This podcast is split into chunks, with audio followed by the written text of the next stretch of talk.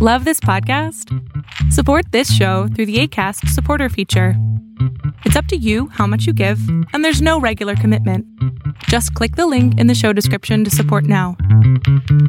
Hola, ¿qué tal? Hoy tenemos, vamos a hacer algo muy interesante. Nos pusimos a jugar al pasado y llegamos a una película, El séptimo sello, y vamos a hacer un análisis filosófico de esta película de autor, de culto y que da para muchos, muchos temas. Para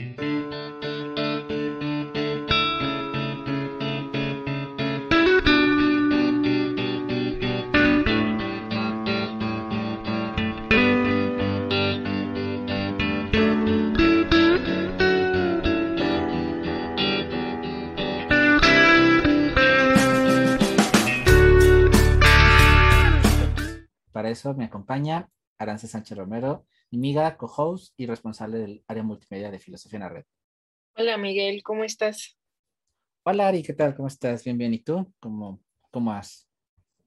Bien, también emocionada porque esta película es, contrasta mucho con lo que normalmente analizamos en películas, ¿no? Que es Disney o películas un poco más actuales y este es del 57, pero aún así está muy interesante. Sí, sí, como que nos, nos dio un poco de pena que iban a decir que nos pagaba el, el conejito que aquí anda por acá, pero nos pagaba, entonces dijimos, bueno, vamos a darle un giro ahí a la trama y vamos a hacer algo más, más denso. Es una película compleja, complicada, media rara. Eh, no les voy a spoiler un poquito de, porque primero les vamos a decir si nos gustó, si no nos gustó o qué nos pareció, pero antes igual que Ari nos platique un poco como que, eh, pues el contexto de la película, director y esas cosas técnicas.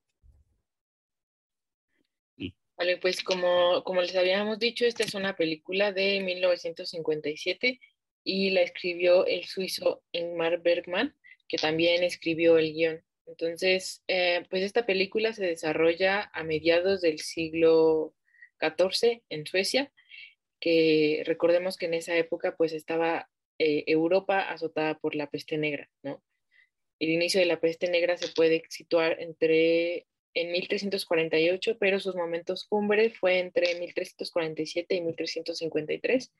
Entonces ahí básicamente es, eh, justamente se quisieron situar la, la, película, ¿no?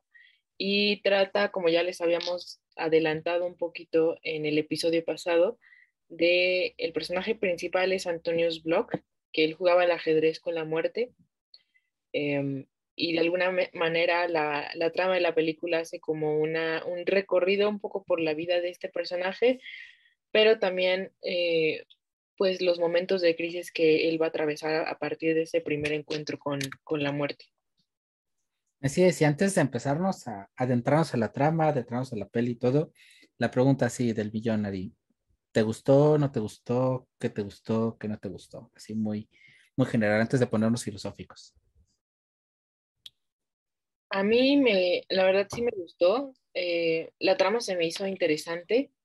Em, siento que de repente a lo mejor empezaron a meter como muchos personajes y por esa misma razón hubo momentos en los que se volvía un poco caótico, pero en general me gustó. Y sobre todo cuando, o sea, la idea, ¿no? La idea de, de pensar que una persona se ponía a jugar ajedrez con la muerte, de por sí se me hizo como algo muy, muy filosófico y me parece una película también como que toca muchos puntos, ¿no?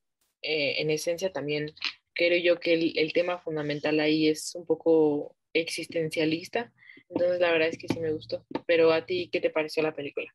Yo, este, no, o sea, la, estoy como que es una, una respuesta media extraña porque hay una parte de mí que la trama se le hace interesante, se me hizo interesante, todos los conceptos, eh, la muerte, esta lucha, eh, una lucha, este deseo de, de, no morir, este anhelo de no morir, que aunque una persona le pregunte si me diga ahorita, no, yo no, tengo, no le tengo miedo a morir, te aseguro que a la hora de la verdad, a la hora de los trancazos, como decimos acá en México, te va a dar miedo. O sea, creo que es humano y es incluso instintivo tenerle miedo a la muerte. No hay, o sea, te lo dices conscientemente, tú dices, no, yo no tengo miedo a morir, ya todo feminizado, pero a la hora de la verdad, hay algo siempre que tienes un apego, algo que quedó pendiente o lo que sea que te hace tenerle ese no me quiero morir. Es, es instintivo.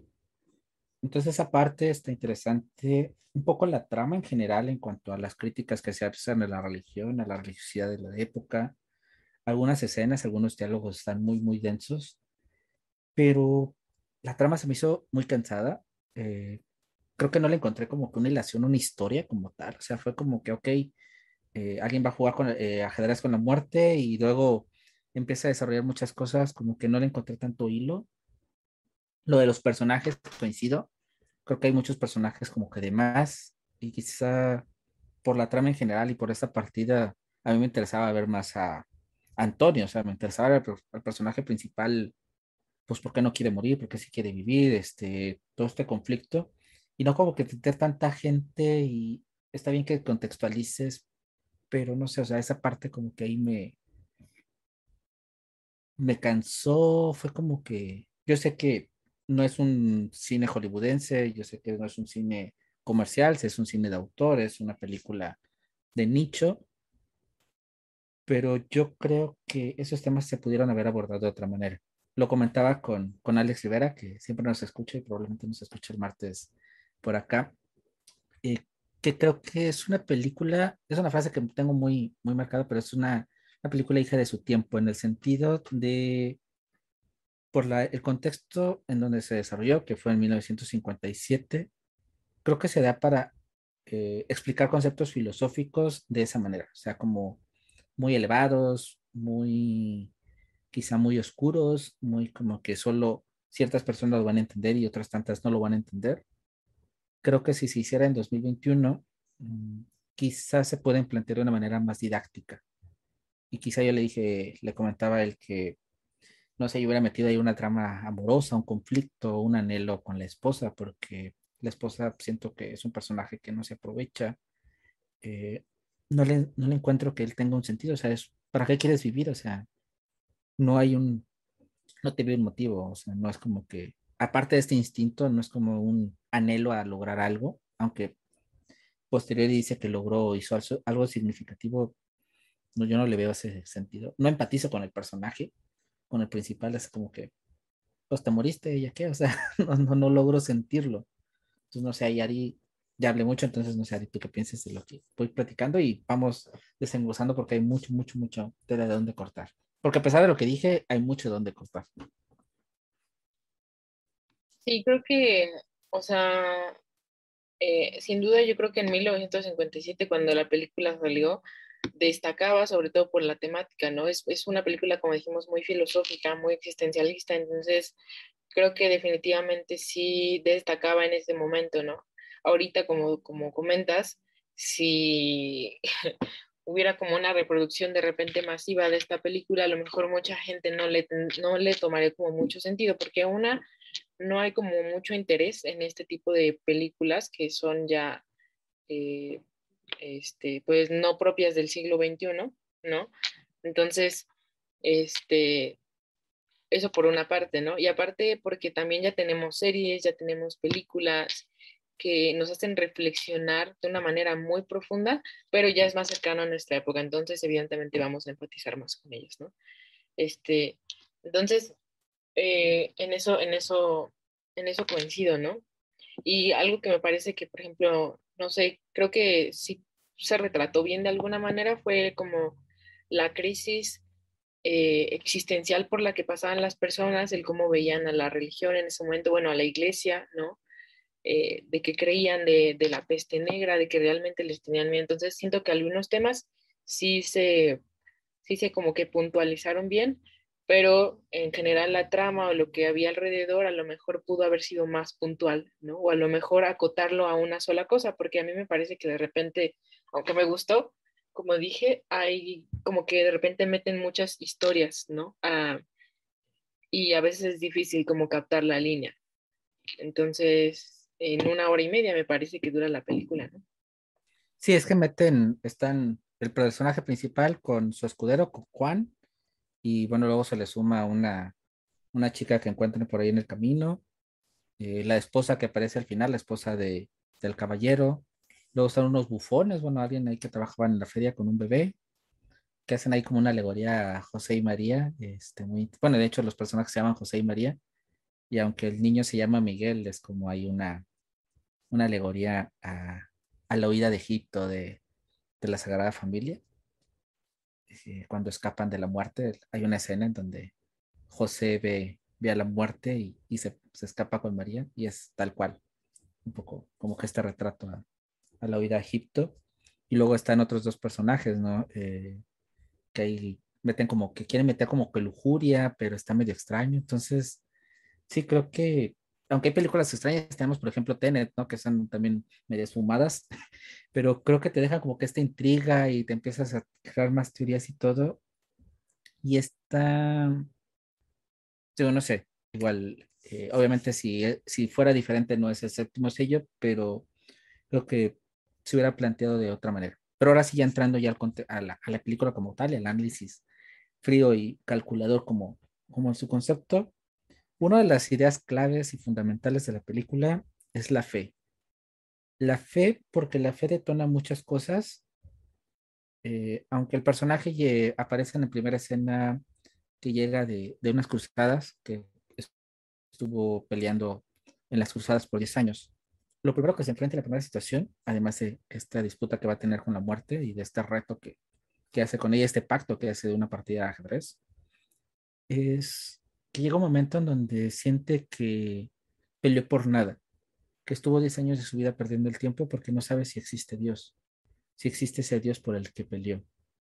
De ahí se vienen otros diálogos más adelante, pero este giro de la fe es interesante porque presenta entonces esta pérdida del personaje y como quizá precisamente este no sentido del que yo criticaba, le da como que sentido en la trama. Porque es juntamente cuando un hombre pierde la fe, y no solo en el sentido religioso, sino ya incluso en cualquier sentido, cuando no tienes como que esa fe en algo, no te amarras a algo, no te aferras a algo, como que eres, eres eh, esa hojita de papel que va, que puede volar hacia cualquier lado sin rumbo. Creo que lo que nos hace medio pertenecer o medio estar vivos es precisamente agarrarnos a algo, aferrarnos a algo. No necesariamente una idea de un Dios, puede ser cualquier otro concepto, pero al no tener ese eje central que se convierte Dios en el personaje y en la edad, en la edad media, en donde se contempla que es era Dios como que el eje de todo, creo que al no tener ese, pues ese puerto, ese faro que te ilumine, es como él hace precisamente que todo sea como caótico y todo tenga sin sentido. Pero no sé tú esa parte como la ves. Sí, me parece que es, ese es un elemento estable, ¿no? A lo largo de toda la trama, porque al final vemos a un personaje que está como angustiado porque ha perdido su fe y entonces constantemente se está preguntando sobre Dios, incluso le pregunta a la muerte, ¿no? Que si ha visto a Dios, luego ya se va incluso con, con, con el diablo, ¿no? De que quiere hablar, pero en realidad este, vemos también que está contrastado con el contexto, ¿no? Supuestamente de este personaje que es, em, pues las, primero las, las, cruzadas, ¿no? Y aparte la peste negra, ¿no? Que, que, como sabemos en ese tiempo la peste negra se consideraba un castigo divino, entonces también mucha gente pensaba que se venía el juicio final, ¿no? Pero no era como que la gente lo creyera, o sea, realmente, o sea, la gente sabía ¿no? Que, que el juicio final se acercaba. Entonces, en este sentido, no era una creencia. Y yo creo que también el personaje, al ver tantas muertes, ¿no? Y ver cómo pasó mucho tiempo, pues, sumergido en esta, en, pues, me refiero en, un tiempo de, de, guerras, ¿no? De, de enfermedad, también era normal para él que se preguntara que si realmente todo lo que había hecho valía la pena. Entonces yo creo que fue también un cúmulo de cosas que hizo que, que poco a poco fuera perdiendo la fe y entonces empezar a preguntar esto. Entonces creo que en general eso es algo en lo que nosotros podemos pues fácilmente eh, entenderlo o quizás este, ponernos en sus zapatos porque creo que todos hemos experimentado de alguna manera u otra la pérdida de la fe o por lo menos el de repente que tambalee nuestra fe en lo que sea, como tú dices, no necesariamente de, Dios o de algún concepto religioso o espiritual, sino de cosas que, no sé, por ejemplo, de, de, no saber ya qué esperar de ti, de no saber qué esperar de las personas, ¿no? Entonces creo que este es un elemento fundamental y que de alguna manera le da como, tú dices, sentido a la trama, ¿no? esta parte de cómo vemos que va atravesando a lo largo de toda la película una crisis existencial respecto a su fe.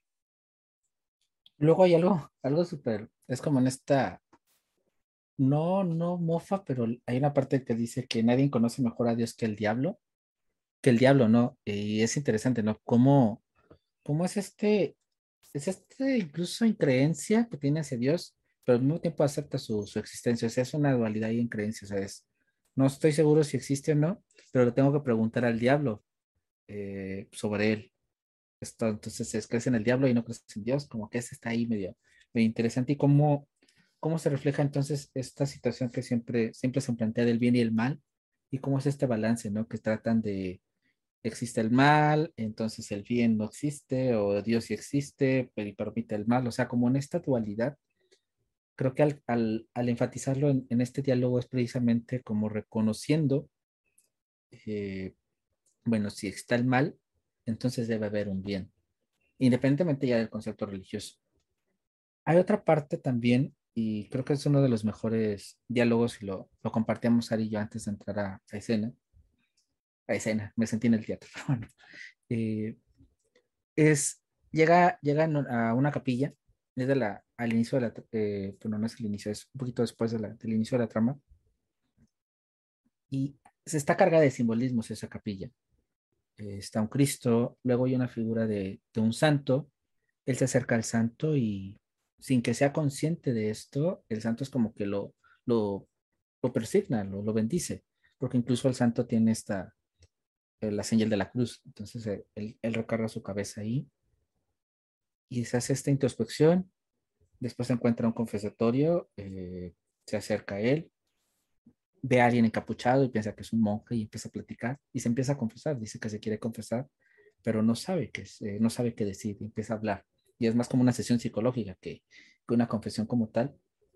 Pero empieza a decir muchas cosas en un diálogo súper denso, creo que de los más densos que hay, donde algo de lo que, de lo que se rescata, de lo que yo rescato es cómo expresa esa necesidad de Dios para darle sentido a la vida, porque entonces el morir me lleva a la nada. Y es que esa es una de las críticas que se hacen no solo a los, a los creyentes cuando se habla del bien, de que necesitan un Dios para hacer el bien, sino también de cómo la vida necesita ese faro para tener sentido, ¿no? Y cómo la muerte nos angustia precisamente porque no sabemos hacia dónde vamos porque nadie ha venido de la muerte y dicho, ay, este, pues estoy en el cielo, o no estoy en el cielo, o estoy, no sé, tengo mis siete esposas de los musulmanes, o lo que sea, sino nadie nos ha venido a decir de qué se trata, o si hay algo allá, o si no hay algo.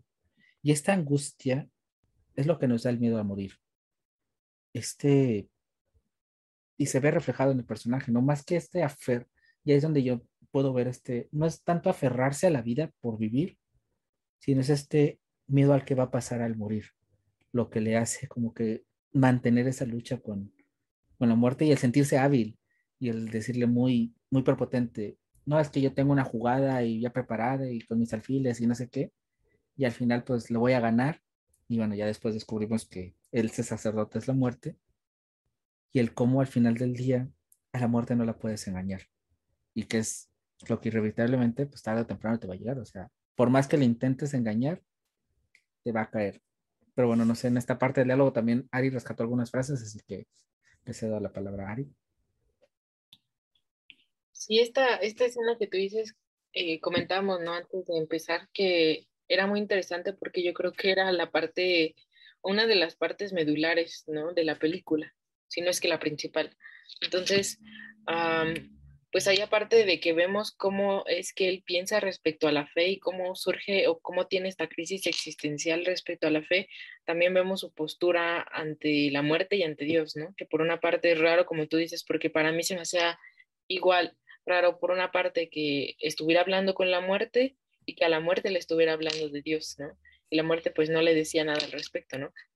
Pero también esta parte de cómo la muerte le da sentido a la vida y como si no hay un Dios no hay sentido, ¿no? Y aquí tengo una frase anotada que podría ser también importante para, para verla, pero decía, bueno, anoté dos que decía, La primera, yo quiero entender, no creer. No debemos afirmar lo que no se logra demostrar. Y la otra era, la vida pierde el sentido si no hay un Dios, porque nadie puede vivir mirando a la muerte y sabiendo que camina hacia la nada. Y estas frases me hicieron acordarme, la primera me hizo acordarme de, Santo Tomás de Aquino, eh, donde dice que no debemos afirmar lo que no se logra demostrar, y la segunda me hizo acordarme del existencialismo, ¿no? Porque de alguna manera el existencialismo es el que pregona un poco sobre que en realidad este, no hay como un sentido de vida, sino que más bien los seres humanos nacen y conforme va pasando el tiempo van construyendo su propio sentido de vida. Entonces, a lo mejor lo que para ese tiempo en la Edad Media parecía inconcebible de pensar que no había un sentido si no había un Dios, eh, pues en realidad lo sabemos por la experiencia histórica de que mucha gente no cree en Dios como tal, a lo mejor creen o, le pone otro nombre, ¿no? Pero me refiero a que pueden no creer en Dios y aún así se puede dar un sentido de vida. Eh, creo que esta idea puede ser muy complicada y, justo lo que tú decías al principio, ¿no? O sea, creo que eh, no puede haber ningún ser humano que, que pueda vivir satisfactoriamente y con un sentido de vida importante sin una creencia, ya sea que sea un Dios, en un principio espiritual o lo que sea, o incluso en nada relacionado con, con alguna religión en específico, sino con que le da sentido, por ejemplo, el amor de su familia, o no sé, o le da sentido vivir nuevas experiencias, pero de alguna manera cree en algo. En eso sí creo yo que puede ser posible, ¿no? Pero creo que esa, esa frase podría ser interesante también. A ver, ahorita tú me dices qué opinas. Y de la primera me acordé porque yo tenía grabado, o yo tengo muy grabado eh, un poco el pensamiento de, Santo Tomás de Aquino, que decía que Dios no era evidente en sí mismo. Entonces, por eso había que comprenderlo de manera indirecta, ¿no? Un poco lo contrario a lo que hace la filosofía en algunas ocasiones porque trata de, aspirar a encontrar las cosas de una manera directa. Y entonces, eh, recordemos también en la Edad Media, ¿no? Que se dio como mucho este, este, esta discusión sobre la fe y la razón y si iban juntas o no iban juntas. Entonces creo que Santo Tomás lo hace como muy, muy peculiar, teoriza sobre esto de manera muy peculiar, ¿no? Porque él decía que para llegar al conocimiento de Dios de alguna manera tenías que primero rodearte un poco de razones y luego ya venía esa parte de la fe, contrario a lo que decía San Agustín, ¿no? Pero me refiero que aquí también, junto con esta crisis existencial de fe, también podemos entablar como un diálogo, una discusión respecto a, a cómo es que se da la fe. Y creo que depende mucho de la, de la persona, pero por ejemplo, ahorita ya sabemos que nosotros ya tenemos esa experiencia un poco, ¿no? De la discusión que se dio entre razón y fe en ese tiempo. Eh, pero me parece importante también decirlo. Me acordé mucho de, de Santo Tomás cuando, cuando escuché sobre todo esas, esas frases que decía él acerca de que no podemos creer en algo que no, que no vemos. Y ahorita para, bueno, retomo esta última, esta última frase primero. Igual les adelanto, el jueves se publicó una entrevista con, con la coordinadora de la, de la licenciatura en filosofía de, de la Universidad Iberoamericana. Y precisamente entre muchos de los temas que se abordan, se habla de la teodicea. Y creo que si les interesa todo este tema de fe, razón y esas ondas, ese punto específico de la utilidad va muy al grano, así que si nos estás escuchando antes de, si nos estás escuchando antes del jueves, del jueves, déjame ver qué día, jueves qué, no, no sé ni qué día vivo, del jueves 23, si nos estás escuchando antes del jueves 23, pues este jueves es, y si nos estás escuchando después del jueves 23 de septiembre de 2021, pues regresaste a ver ese filo charlando.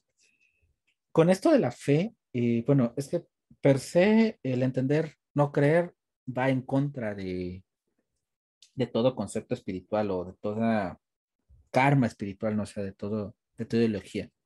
Porque obviamente la fe, aunque en teoría no está peleada con la razón, se supone que se vive primero que se razona. Y después de que se vive, se razona, pero luego se razona porque se vive y es una dicotomía medio extraña. Pero sí, eh, siento que en ese sentido creo que por el contexto histórico que está planteando la película, se plantea precisamente eso, ¿no? Es como, no puedo creer en un Dios misericordioso que, me ama por el que peleé, incluso por el que peleé, y a lo mejor luego ya ni sé por qué peleé, porque pues, simplemente me dijeron a alguien se le ocurrió pelear, porque incluso en la, en la trama lo dice, ¿no? A algún loco se le ocurrió que peleáramos y se nos fue a pelear, una crítica muy ácida a la iglesia. Eh, en este sentido es como estoy viendo todo el sufrimiento, estoy viendo toda esta angustia y cómo es aceptar entonces que existe algo que, una, no veo, una ahorita en esta crisis no siento, pero al mismo tiempo tengo que creer. Ese sentido creo que justifica, ¿no? Y da esta, de esta potencialidad de lo que dices, cómo habla con la muerte y le pregunta sobre Dios. Es, esta, es este anhelo humano, quizá este deseo innato religioso, de algo que se habla mucho en, en lo que es la teoría de las religiones, cómo, cómo el hombre tiende a, buscar un, religarse con, con, un concepto, con una idea divina, independientemente de que a posteriori concluya por razón o por lo que sea que no existe o que sí existe, siempre hay un deseo innato a lo, a lo trascendente, a lo, a lo infinito. Al ser seres finitos tendemos a anhelar a lo infinito. Entonces, al hablar con la muerte sobre Dios, por mucho que él está en conflicto, demuestra al mismo tiempo que quiere hacerlo. Es como esta, quizás esta crisis existencial que a muchos, a lo mejor estudiantes de filosofía o a muchos ya filósofos que han estudiado, eh, se puede identificar que hay un momento en donde te llega esa crisis, ¿no? En donde, híjole, Dios existe, no existe, porque existe, porque no existe, estás en este proceso y creo que ese esta situación del personaje lo puede reflejar porque muchas veces, ya sea por contexto social o porque tu mismo corazón, sentimiento, lo que sea, lo, lo quiere demostrar, es como que tengo elementos que me dicen que no, pero hay algo que me dice que sí, pero entonces esto que me dice que no y que me dicen que sí, entonces creo que en esa parte precisa sí te puedes identificar con el personaje, es decir, como que hacia dónde me voy, cómo me voy, quiero creer, pero quiero no creer, quiero entender, pero no quiero entender, o sea, creo que esta dualidad es, es interesante y la refleja el personaje, en ese sentido, en ese anhelo, en esa angustia. En la otra parte, eh, es lo que decía yo de la nada, ¿no? Como no creo que tanto aquí sea el, concepto de Dios como tal que le dé sentido a la vida, sino más que nada el sentir que vas hacia la nada. En ese sentido, obviamente, la brújula es Dios, y obviamente el saber que vas a Dios justifica como que mueres y no vas a la nada, pero quitando a Dios de la ecuación, mm, es por ende el miedo a la muerte, porque incluso los creyentes eh, de ese tiempo y ahora le tenemos miedo a la muerte, seas creyente o no seas creyente, le tienes miedo por esta angustia que tienes a, que no existes, ¿no? A que no, va, a que no vas a trascender. De hecho, es, eh, después por este deseo luego de tener hijos, o de escribir un libro, de hacer esto, de dejar una huella en la, vida, porque tienes que trascender de alguna manera, o es este deseo de trascender de algo, de alguna forma, porque sabes que a lo mejor, porque a lo mejor no va, no va a quedar un legado, tienes que dejar un legado. Entonces, esta parte de la nada creo que es lo que le da el sentido al, miedo a morir, que es lo que se refleja ahí, ¿no? Como, como este miedo, como este anhelo de, de no saber qué va a pasar, es lo que te hace, como comentaba, aferrarte a vivir. Dejando esto al lado, y hay algo que en uno de los videos que, que vi para preparar un poco el tema, se habla mucho de que el, el, blanco y negro de la película no es, no es este, pues no es casualidad, sino es esta analogía que trata de darse porque en algunas escenas se oscurece mucho.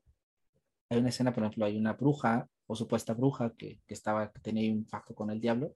Y en esas escenas de ella, sobre todo cuando la van a quemar, está muy oscuro. Y hay otras escenas donde se ve muy luminoso. Este juego de luces que se hace es también simbólico, ¿no? Como, como es este reflejo de vida y muerte. Y en esta misma capilla, volviendo a la capilla, hay hay una escena que también a mí me gustó mucho, que es, eh, hay un artista que está pintando un mural que tiene muchos elementos este mural. El primero de ellos es una danza, es una muerte bailando que conduce pues, a las calaveritas hacia su territorio, hacia su lugar. Ahí llega el escudero, que es como el personaje secundario, el escudero de Juan. El escudero de Antonio, más bien, él es Juan. Y empiezan a platicar. Y en esta charla, eh, él le critica que por qué dibuja la muerte, si es algo, un elemento que hay que tenerle miedo. Y el artista se justifica diciendo que tienes que mostrarles a las personas cosas para que se asusten, para que recapaciten, para como que introspeccionen y al mismo tiempo hacerlos que tengan más miedo.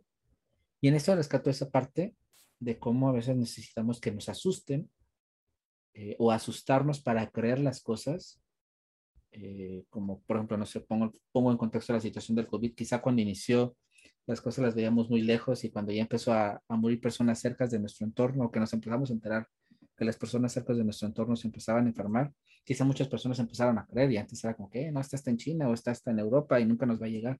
Y ya cuando empezamos a leer las noticias que empezaban a llegar acá, es entonces cuando quizá llegamos a dimensionar la situación.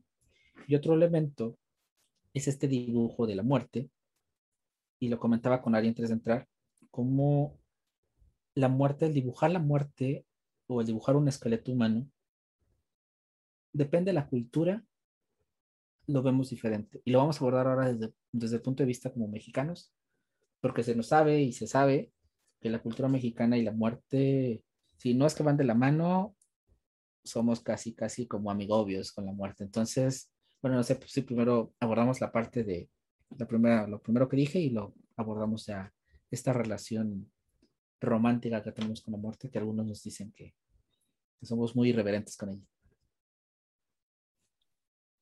Sí, creo que estaría interesante abordarnos esto porque en realidad yo lo único que iba a hacer era como coincidir contigo ahorita del tema y decir justo que eh, como en contraste, ¿no? Con, con, la cultura mexicana, pues es un choque cultural importante, ¿no? Sobre todo con, con, con otros países, pero también eh, con Europa, ¿no? O sea, con Occidente. Pero no, ya, ya te dije que no coincidieras, entonces desembucha. este, pues es que más que nada, eh, igual como lo que tú decías en esta parte del personaje, a mí se me hacía peculiar como la frase que, que había leído hace ratito, ¿no? En donde decía que la vida pierde, pierde el sentido si no hay un Dios, porque nadie puede vivir mirando a la muerte y sabiendo que camina hacia la nada. Eh, no sé, a mí no me hacía tanto sentido porque como tú ahorita decías, este, creo que cuando vas sobre todo ahorita porque ya eh, mucha gente no cree en Dios, ¿no? Por lo menos no así tal cual, o sea, en un Dios cristiano o en un Dios católico, por así decirlo, ¿no? O en un Dios, eh, me refiero como de las Sagradas Escrituras, ¿no? Entonces, este, se me hace un poco raro porque creo que ahorita lo que, lo que prevalece es un poco esa postura en la que estaba en contra de Antonio Bloch, ¿no? Que era el hecho de que si nosotros sabemos que caminamos hacia la nada, inmediatamente perdemos el sentido de la vida. Y creo que ahora sucede lo contrario, ¿no? O sea, como justo porque sabemos o porque mucha gente sabe, ¿no? Que a lo mejor que no cree en un Dios, sabe que no hay nada después de la vida o cree que no hay nada después de la vida, eso hace justamente que se empiece a replantear lo que hace en ese momento y como que eso es a lo que de alguna manera le da sentido a lo que hace y a su vida. Entonces, me parece como algo, también hay como incluso como un choque importante con la época en la que nosotros eh, estamos ahorita a la de en aquel momento, ¿no? Creo que había muchos choques, ¿no? Culturales en general, ¿no? Primero está el choque cultural que tenemos de la peste negra, luego aparte, o sea, del que plantea la película, ¿no? Luego, aparte de la época en donde se hizo la película y de ahorita, ¿no? De donde lo estamos viendo nosotros. Entonces, creo que en ese sentido también este, es este, interesante como analizarlo y también, por ejemplo, en el contexto de la, de la Edad Media y de la peste negra, eh, pues la, la, muerte era muy temida, ¿no? Y e, es curioso porque ahí la gente, pues, o la, la mayor parte de la gente sí creía en Dios.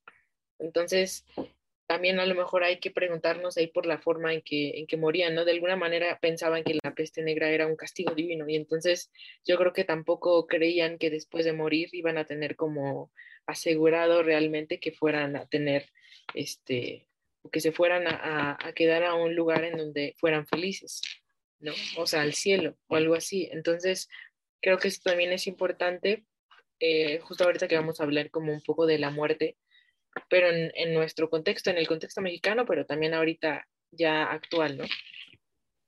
Sí, y lo que, lo que dices es interesante porque precisamente hay una escena que en donde se ve una procesión y, y lo que ves es esta típica posición de flagelarse, de gritar y ya es el fin del mundo y arrepiéntanse. Y incluso el, el monje o el sacerdote que habla empieza a tirar como dardos a todas las personas pues tú eres pecador y tienes que comportarte y esto y el otro. Y las escenas mismas de las personas que acompañan la procesión es en esta, eh, están flagelándose literal o están arrastrando, están cargando una cruz.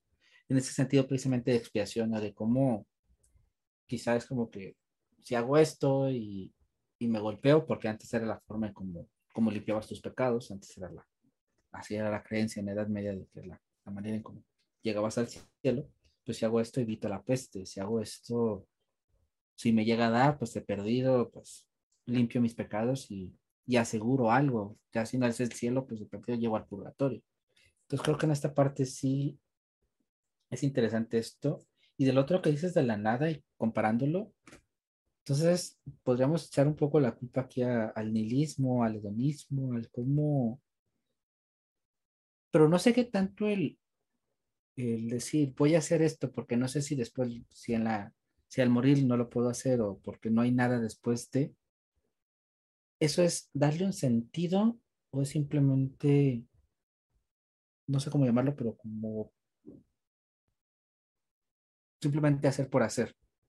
porque no sé si eso es darle un sentido como tal, porque un sentido es lo que comentabas tú antes, no es de amor a la familia, o quizá tener planes de llegar a tal lugar, de hacer esto, de hacer otro, que, que es un eje de tu vida, ¿no? Que es, bueno, mi, mi, sentido es llegar al doctorado, o mi sentido es cuidar a mi familia, o mi sentido es X o Y. Cosas más intangibles a lo mejor, cosas más sensibles, pero si se cataliza en, en la parte de, bueno, me vale y libre soy y pues así que voy a hacer con mi vida un papalote porque pues no tengo castigo y pues no voy a llegar ni al cielo ni al infierno, simplemente vivo por vivir. No sé si eso sea un sentido como tal o sea un trascendido, o sea, sea algo diferente ahí. Igual, igual me veo, me veo muy, muy anticuado, pero no sé cómo, cómo ves estas dos dualidades, porque para mí el sentido todavía va más por, por lo intangible que por lo otro de pues hago esto porque pues nadie me va a castigar. No, yo, yo lo decía en el sentido de que, o sea, cuando alguien se da cuenta, o bueno, más bien cuando alguien cree que la vida, este, eh, no tiene sentido en el, en el, sentido de que no hay esencia, por así decirlo, o sea, en el, en el hecho de que el ser humano no nace con una esencia, puede, o sea, sin duda puede ahí haber dos respuestas, ¿no? Una la que tú dices, ¿no? De vivir como en una vida de frugalidad, ¿no? En donde nada más ves por ti mismo, no te importan realmente los demás. Creo que esa sí es una vía y creo que la mayoría de la gente la toma. Pero la otra es el hecho de, ok, como no hay un sentido intrínseco a mi existencia, entonces yo voy a construirlo. Sobre todo porque sé que después de la muerte no hay nada. Entonces, esta es como mi única oportunidad. Entonces, creo que se puede dar como en dos sentidos, ¿no? En el sentido más, este, extremo, ¿no? De decir, a mí ya me vale mi vida y me vale si, daño a los demás. O sea, solo tengo esta oportunidad para, para disfrutar, entonces lo voy a hacer. Porque creo que ahí incluso no estaríamos hablando de un sentido, ¿no? Más bien como tú dices, ¿no? O sea, ahí no hay un sentido como tal de la persona, creo yo. Pero en cambio, si te vas al otro lado y decir, ok, no hay nada después de la muerte, entonces yo construyo esto que estoy haciendo, creo que ahí cambiaría radicalmente, pero no sé qué piensas. Lo primero que hay que pedirles que nos dejen en los comentarios las veces que decimos sentido el día de hoy. Va a estar, creo que sería, sería darle un sentido a este podcast, este, que nos pongan cuántas veces decimos sentido. Pero sí, yo me voy mucho por esta, por esta parte, ¿no? Y, y esta esta segunda vía, que dice, bueno, sentía Tomás las, las vías, estas segundas vías, esta segunda vía, híjole, ahí es como que quizá muy complejo, ¿no? Porque cómo, cómo poder, qué hacer en ese, en ese, sentido, en ese sentido, qué hacer en, ese punto, en ese punto particular, en donde te vas a ese extremo. Porque corres ese riesgo, ¿no? Corres al al hacerte consciente o inconsciente o tú decir, bueno, no, no hay nada después de y voy a la nada, corres ese peligro, o sea, puedes si bien aferrarte a algo, dependiendo de tus valores, tus creencias o lo que sea, decir, bueno, le voy a dar una razón a mi existir en base a algo X o Y, o de plano me voy por el otro lado. Y cómo quizá aquí, incluso aquí creo que la filosofía pudiera darnos una respuesta, ya sin meternos en las ondas religiosas, que muchas personas encontramos al momento de estudiarla y todo, es esta búsqueda de darle como que esta, entender los porqués de la vida y quizá al, dar ese entendimiento a los por qué, le podamos dar ese, ese eje a la vida, sin llegar a, un aspecto religioso, sin llegar a, ideas tan tangibles. Y por eso es quizá que se, siempre se relaciona la filosofía con el ateísmo, ¿no? Esta cuestión, porque puedes justificar la vida y puedes justificar la existencia, eh, o puedes intentar responder la esencia de la vida a partir de, de cosas que no tienen que involucrar un concepto divino. Pues igual, aquí fue un comercial a la filosofía, pero igual, creo que una forma de darle sentido a la vida es por medio de la filosofía. Y ahora retomando lo de la, lo de la muerte, yo les comentaba, ¿no? Cómo, cómo si vemos estos, no sé, por ejemplo, si le pones a un asiático eh, una calaca, eh, una calaverita o algo, nosotros en México en noviembre hacemos, o sea, hacemos, venden calaveritas de azúcar, son pues, la, la, la calaca, el rostro, eh, pero de azúcar y te las puedes comer.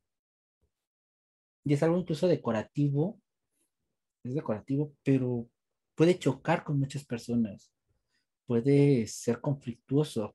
Incluso, por ejemplo, el número 4 en, en China particularmente, como la, la, forma de pronunciar el 4 no me pidan el chino porque mi chino no es tan bueno, pero la forma de decir 4 en chino es muy similar a la, a la palabra muerte, se evita. Incluso se lo saltan en algunos lados y los que son muy supersticiosos, incluso en los elevadores, incluso en los pisos, es 1, 2, 3, 5, llegan a ese extremo porque escuchar el número cuatro es, sinónimo de, de, mal augurio. Hablar sobre la muerte es malo, es hablar, es como atraerse las malas vibras, las malas esencias. Y precisamente el, el, que en México esta idea de la muerte quizás no es tan filosófica, porque no es que andemos pensando todos los mexicanos, ay, vamos para allá y, y somos polvo, somos y al polvo nos iremos y lo que sea.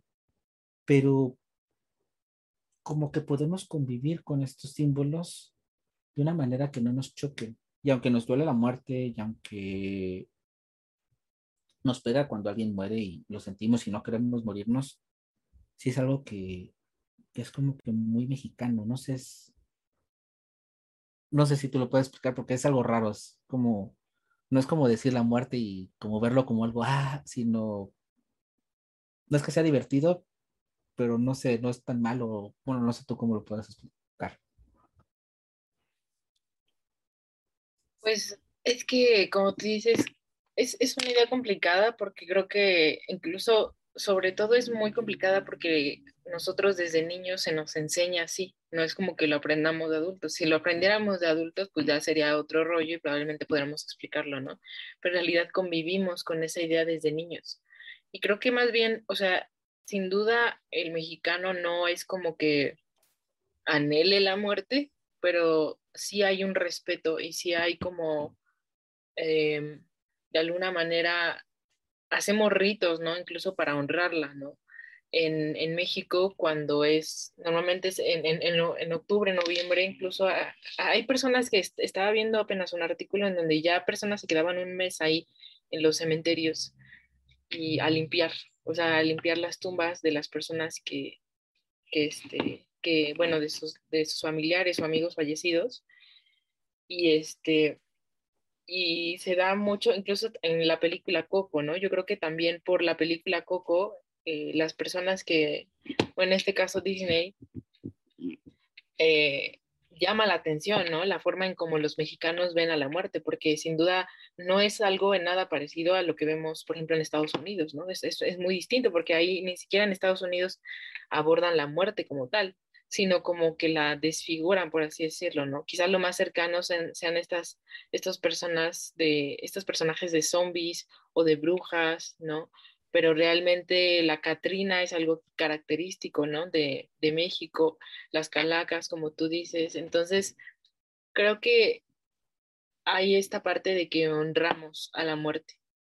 Entonces, eh, es algo muy peculiar porque no es como que no le tengamos miedo, sino por justo el miedo que le tenemos, la respetamos mucho.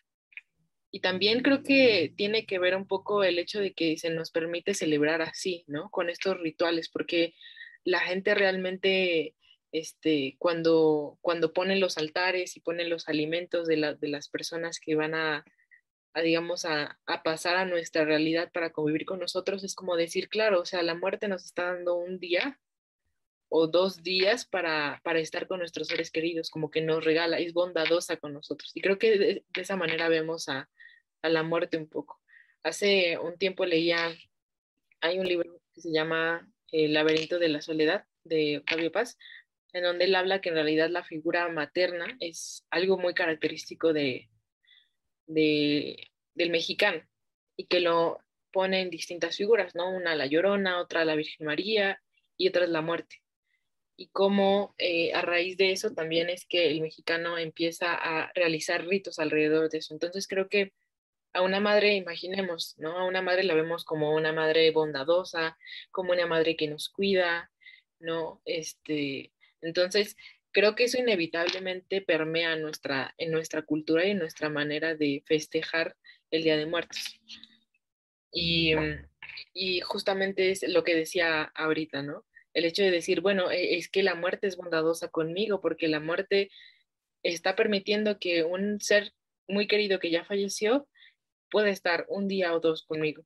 Entonces, em, de alguna manera también creo que eso influye muchísimo en, en, cómo nosotros nos relacionamos con este concepto y también los rituales que hacemos, porque aquí los rituales en México son muy importantes, ¿no? Sobre todo el Día de Muertos, yo creo que es uno de los más, más esperados del, del año. Incluso yo creo que más que el día de la independencia, diría yo.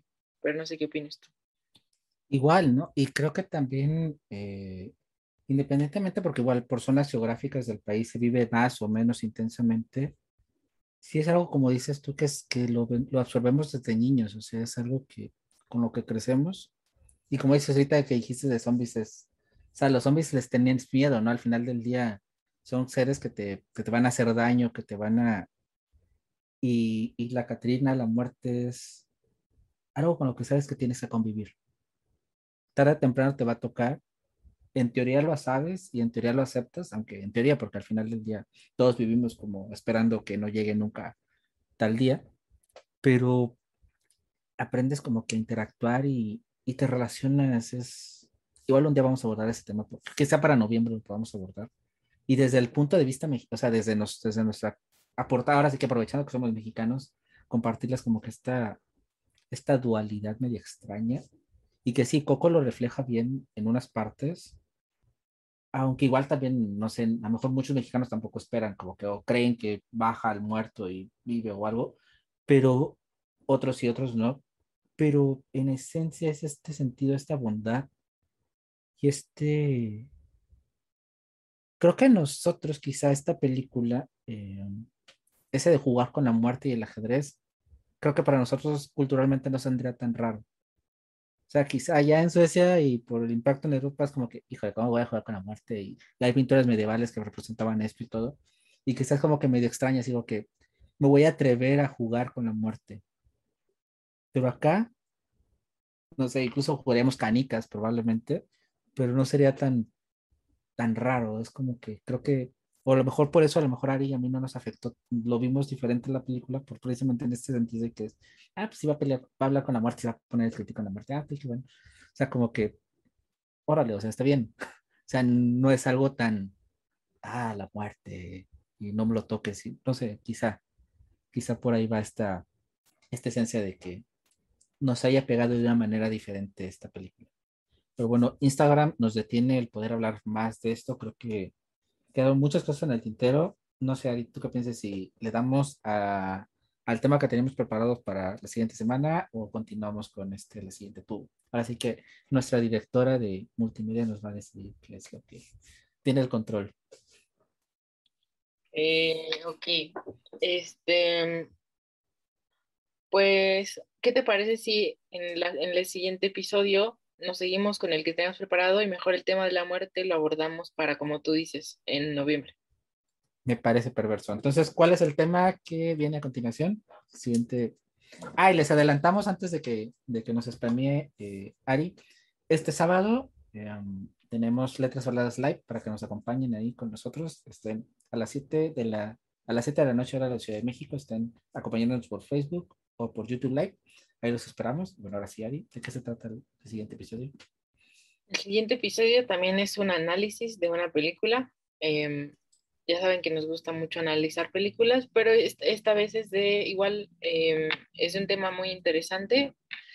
La película se llama Belleza Inesperada, que seguro algunos de ustedes ya la habrán visto y si no les recomendamos que si no la han visto aún está en Netflix me parece. Entonces ahí pueden verla y la vamos a, a revisar el próximo en el próximo Letras Habladas. Excelente, Ari. Pues muchas gracias por un episodio más. Muchas gracias a todos ustedes por acompañarnos y por seguirnos en todos estos rollos filosóficos y culturales y ver la película antes y platicar. Déjenos todos sus comentarios y recuerden, eh, ya sea en Instagram o en YouTube, pónganos cuántas veces dijimos sentido esta semana.